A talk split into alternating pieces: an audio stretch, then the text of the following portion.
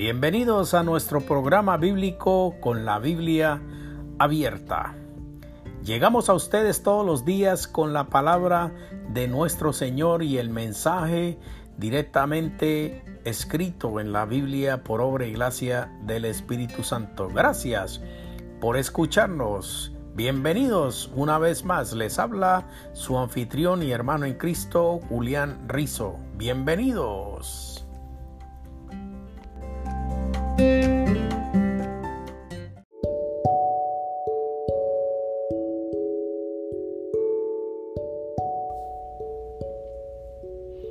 ¿Ha pensado usted alguna vez si se acuesta a dormir y no se levanta? Si me muero antes de que me levante. Hay una oración para niños que va así. Ya me acuesto para que me duerma. Pido al Señor que mi alma guarde si me muero antes de que despierte. Pido al Señor que mi alma tome. Qué oración tan hermosa. Y cierro mis ojos y me parece como si viera y oyera a un niño, a un pequeño, elevar esta plegaria a nuestro Padre Celestial. Hay un candor en esta oración que te hace temblar. Parece extraño oír a niños diciendo estas palabras cuando acaban de empezar a vivir. Esta oración reconoce dos realidades últimas. Moriremos y hay algo bueno más allá de la muerte a que el Señor puede llevarnos. Pero implica otra verdad. El Señor no llevará a todos allí. Si alguien está sano y puede pensar, el hecho de la muerte le molesta a la mente. Su certeza al menos incita una incomodidad crónica y en tiempo de vulnerabilidad o peligro puede hacerse más aguda. Es un hecho de miedo cuando uno elige cómo enfrentarse con ello cándidamente. La Biblia llama la muerte una enemiga. Casi todos la temen y tienen razón para hacerlo. Hay quienes pueden decir que la muerte no es una preocupación.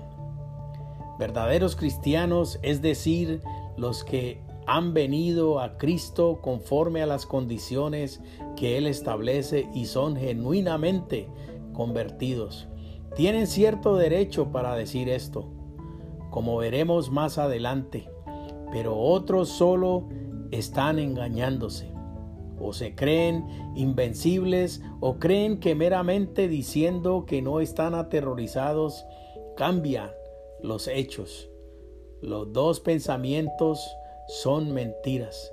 Tenemos un corazón haciendo tic-tac, tic-tac, una batería interna sin un cordón conectado a un tomacorriente. Y el que tiene el poder para mantenerlo no tiene ninguna razón convincente para sostener nuestro corazón por un minuto más. Más bien, la mayoría de las personas están aumentando continuamente el número de sus pecados contra el único que puede mantenerles viviendo y llevarles al cielo.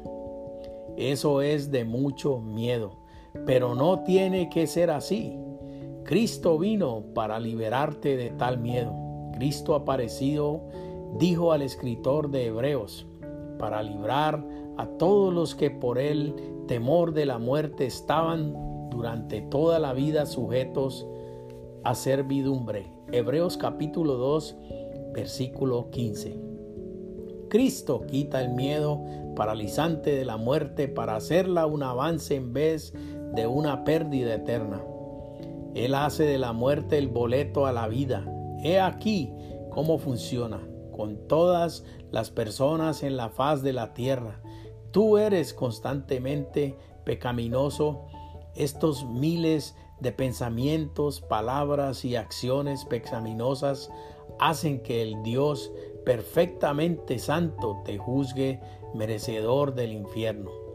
Pero la muerte de Cristo en el lugar de pecadores como un verdadero sustituto, provee la escapatoria. Dios perdona a la persona que venga a Él porque Jesús recibió el castigo en su lugar. En términos sencillos se puede decir que el castigo justo para los pecados o cae en ti o en Cristo. La persona que viene a Cristo rechaza la vida que vivía para llegar a ser el Hijo de Dios mismo. Viene por fe, es decir, pone toda su confianza para la eternidad solo en Cristo, como el único que completamente satisfizo la justicia de Dios por el pecador. Esto se llama creer en Cristo y el que cree ya no tiene que temer la muerte. El juicio del pecado se ha cubierto por la sustitución.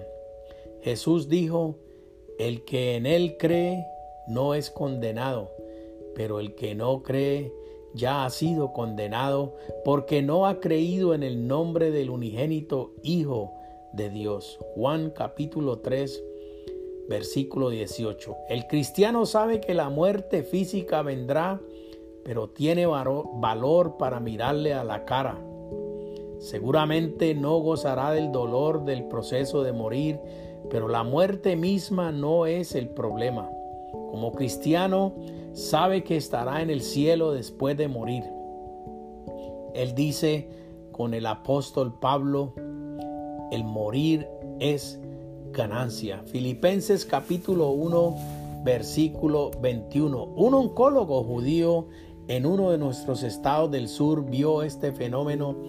De hecho, se convirtió a la cristiandad a causa de ver las diferencias en cómo cristianos y no cristianos mueren. Tal vez sería útil si meditas en las siguientes palabras que Cristo nos dio sobre la vida y la muerte. Le dijo estas palabras a Marta, hermana de Lázaro, el cual acaba de morir. Y mientras piensas esmeradamente en este profundo pasaje, recuerda que Cristo es el único antídoto legítimo para el miedo de la muerte, porque Él es el único que puede decir, yo soy la vida. Aquí están sus palabras, créelas, cree en Él. Yo soy la resurrección y la vida, y el que cree en mí, aunque esté muerto, vivirá, y todo aquel que vive y cree en mí, no morirá eternamente. Juan capítulo 11 versículo 25 y 26. Mis queridos hermanos, qué hermoso es este mensaje y esta palabra de Dios. Y pidamos todos en oración y oremos y recemos como ese niño que rezó antes de acostarse y dijo, ya me acuesto para que me duerma. Pido al Señor que mi alma guarde si me muero antes de que despierte. Pido al Señor que mi alma tome. Mis queridos hermanos, los invito en el nombre de Dios Todopoderoso a que ustedes emprendan el camino para conocerle, para entender, para saber cuál es el nombre de Jesús, para saber cuál es el verdadero nombre de Dios y qué Dios puede hacer en cada uno de nosotros en nuestras vidas. Mis queridos hermanos, los invito a que esta noche y en esta ocasión ustedes puedan recitar esta pequeña oración que ese niño dijo, que dice así, yo me acuesto para que me duerma Pido al Señor que mi alma guarde. Si me muero antes de que despierte, pido al Señor que mi alma tome. Mis queridos hermanos, les habló su hermano en Cristo, Julián Rizo. Amén y amén.